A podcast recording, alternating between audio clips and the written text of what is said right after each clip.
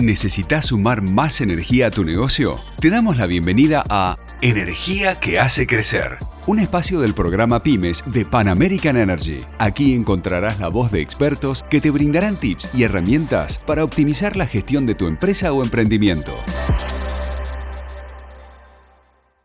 Bienvenidos, soy Estefanía Giganti y hoy vamos a hablar de cómo potenciar proyectos e ideas de emprendedores. Para eso nos acompaña Silvia Torres Carbonell, ella es directora del Centro de Entrepreneurship del DIAE Business School y también es directora del programa Women in STEM Entrepreneurship en Latinoamérica. Hola Silvia, ¿cómo estás? Hola, ¿cómo estás? Un gusto. Bueno, muchas gracias por acompañarnos hoy. Sos una gran referente histórica en el mundo emprendedor argentino. ¿Qué significa para vos emprender? Para mí emprender es una actitud de vida eh, que tenemos los seres humanos desde que nacemos en realidad, eh, que a veces por la, por la coyuntura, por la situación, por la educación, incluso a veces se ameseta, pero es algo que está innato en el ser humano, es esa capacidad que tenemos las personas de querer crear algo nuevo, mejor, más útil, más sano, más lindo, más bello. Esto está en la esencia del ser humano. Hay quienes estudian y dicen que, los, hay antropólogos que estudian y que dicen que el ser humano, desde que vino a esta tierra, eh, tiene tres características que lo llevaron a, avanzar y una es el espíritu de supervivencia, obviamente, sin eso el ser humano hubiera muerto hace muchísimo tiempo. El segundo es la curiosidad y el tercero es este espíritu emprendedor. Entonces, para mí, emprender es mucho más que empezar un negocio. Es esa actitud que debería estar presente en, en todas las actividades que uno hace en la vida, ¿no? Es decir, bueno, tengo la capacidad de ver de ver más allá y de encontrar problemas a los cuales puedo buscarle solución. Y si tuvieras que definir, arrancamos con definiciones, si tuvieras que definir el ADN del emprendedor argentino, ¿cómo lo definirías? Mira, el ADN del emprendedor argentino eh, yo lo definiría como inquieto, muy em, flexible y adaptativo a las numerosas crisis que se han vivido, con mucha pasión, a veces un poco desordenado eh, y a veces em, confiando demasiado en sí mismo y no, y no em, buscando toda la, ayuda que, es necesaria, pero lo veo como, como con un enorme potencial. Desde hace más de 20 años que yo estudio y trabajo con emprendedores, eh, y creo que en general, y, sobre todo mirando las sucesivas crisis que ha vivido la Argentina en todos estos años, la actitud emprendedora del argentino es notable y se distingue incluso respecto de otros, eh, de otros incluso en la región. Por el otro lado, hay una, un grupo importante de emprendedores eh, que tienen además muy buena educación, y que piensan eh, en el mercado, el mundo como mercado. Yo lo llamo los, world class, o sea, que son personas que podrían estar desarrollando sus proyectos acá o en otras partes del mundo. Hablábamos recién del interior del país y justamente pasando al plano de la capacitación y al trabajo codo a codo con las pymes, este año Pan American Energy, junto al Centro de Entrepreneurship del Día de Business School que vos liderás, justamente lanzaron la tercera edición del programa Naves PAE para pymes y emprendedores de Chubut y Santa Cruz. ¿Cómo es la propuesta conjunta para potenciar estos proyectos regionales justamente del interior? Bueno, esto es una muy buena iniciativa de PAE que, venimos acompañando y la idea es justamente detectar en estos lugares esos emprendedores o pymes con proyectos innovadores, diría yo, pero sobre todo que busquen solucionar problemas eh, a veces locales, pero no solo locales, eh, sino incluso regionales o que desde lo local puedan expandirse. Y entonces, bueno, con, con PAE los primero hacemos una convocatoria, después ayudamos en la selección, después les damos unos, unos, unos eh, capacitación, unos talleres, después se suman al programa Naves, que nosotros ya tenemos un programa Naves eh, que dura todo el año y que, bueno, se suman ellos en una etapa de la formación y finalmente se elige a los seleccionados. Entonces, básicamente es un acompañamiento.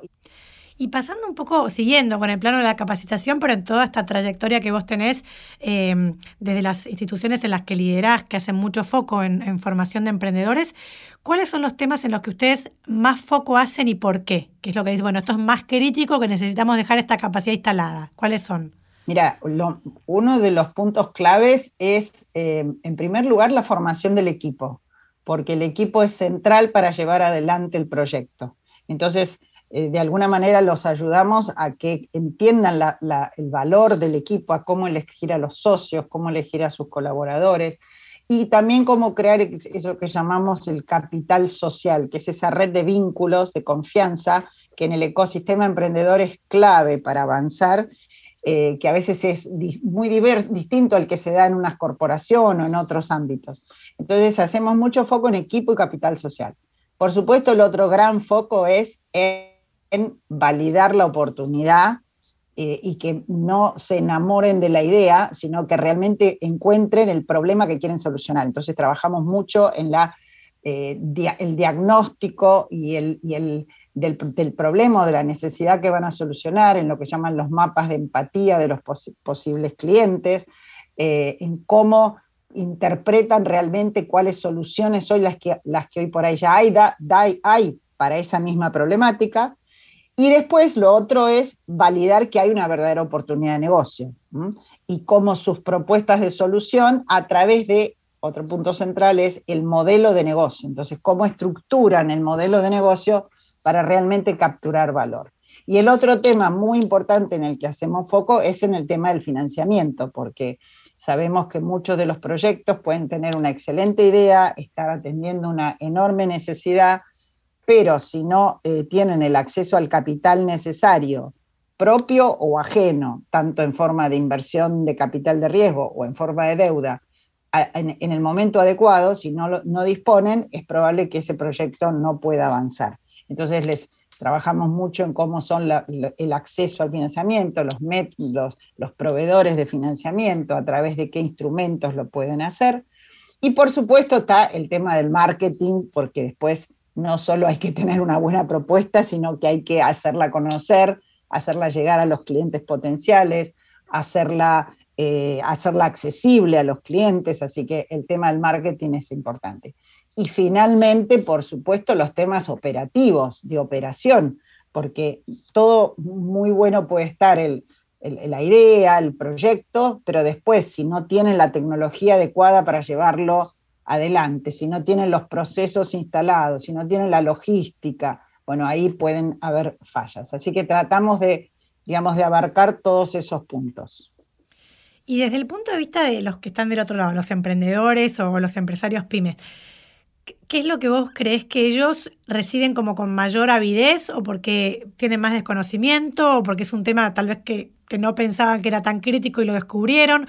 ¿Cuáles son los temas que vos ves que despiertan como eh, en, las clases y demás como más interés del otro lado, ya sea de la pantalla o en el aula, porque ahora hay mucho en pantalla? Claro.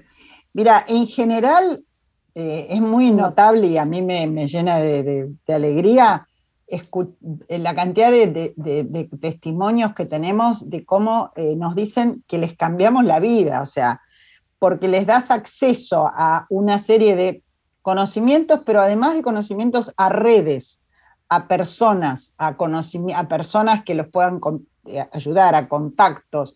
Y eso es una de las cosas que más valoran, y sobre todo en los emprendedores del interior, que hay veces que se les hace más difícil acceder, y no, no hablo solamente de acceder a un fondo de capital de riesgo, te hablo de alguien que puede darles una eh, mirada sobre eh, bueno, si esta es la mejor tecnología o que les abra la puerta de un potencial aliado estratégico o de un potencial proveedor o de un potencial cliente o de un potencial socio. Entonces, toda esa parte es una de las partes, te diría yo, que más valoran los emprendedores. Después el otro tema central es toda la parte financiera, porque eh, en muchísimos casos no saben armar un presupuesto financiero, no saben ah, pensar en las finanzas operativas de su compañía, eh, entonces, todo lo que es la, parte eh, del financiamiento, no solo el financiamiento conseguir financiamiento, sino cómo manejar financieramente su emprendimiento. Es otro de los temas que generalmente más,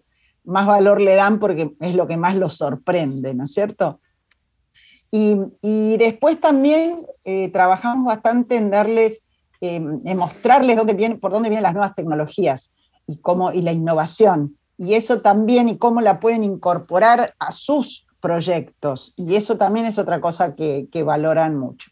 Y el último tema, trabajamos mucho en los temas de liderazgo también, porque un emprendedor primero tiene que ser líder de sí mismo y después tiene que aprender a liderar personas, y eso es clave. Y muchas veces esas competencias no las tienen, o por lo menos no las pensaron. Entonces los ayudamos a, descubrirse a sí mismos como líderes, a ser hermanas. Trabajamos mucho el tema de valores también, por la institución a la que pertenezco y por mi absoluta formación y convicción. Siempre hablamos de emprendan con valores para que sean valiosos para la sociedad. Entonces, ese es otro tema muy importante, lo mismo que el impacto, el impacto social, el impacto económico y el impacto ambiental, y yo le agrego el cuarto impacto que es el impacto ciudadano. Entonces, esa es otra de los temas que trabajamos muchísimo y, y generalmente eso también impacta mucho. Buenísimo. Y, ustedes hacen mucha revisión del plan de negocios también junto a, los participantes en los programas y demás. ¿Cuáles son tal vez los, errores más comunes que, que rápidamente saltan en, cuando ustedes los ayudan a revisar el plan de negocios? ¿Qué es lo que pasan por alto? ¿Qué es lo que, lo que se equivocan más? Mira, una de las cosas que pasa es que se enamoran tanto de su idea y la empiezan a desarrollar y empiezan incluso a desarrollar la tecnología que van a usar y todo, y no validaron la necesidad del mercado o el problema. Entonces, eso es una de las primeras cosas que les, que les decimos que tienen que dedicarle tiempo a validar el yo siempre les digo, sean expertos en el problema que quieren solucionar. No solo expertos, sino también miren en el mundo cómo este problema se solucione. Busquen empresas comparativas. Eh, siempre eso es uno de los puntos claves que les damos. El otro punto que a veces eh, les, señalamos es que, eh, digamos, tiene una, a veces tiene una mirada demasiado corta y demasiado local. Y, hay que mirar, eh, tienen que pensar en el mercado, el mundo como mercado. Entonces, hoy más con la potencialidad de la tecnología. Así que lo otro es que los, siempre los impulsamos a, a, que, a que miren, a, que piensen en grande. Empiezan en chico, pero piensan en grande. El otro tema donde muchas veces, relacionado con lo que contesté antes, es el tema de las finanzas, los números. Entonces, muchas veces eso está bastante flojo y bueno, y ahí tenemos que ayudarlos. No se pierdan la segunda parte de este episodio. Esto fue Energía que hace crecer, un espacio del programa Pymes de Pan American Energy. Te invitamos a seguir descubriendo nuevos episodios por este canal.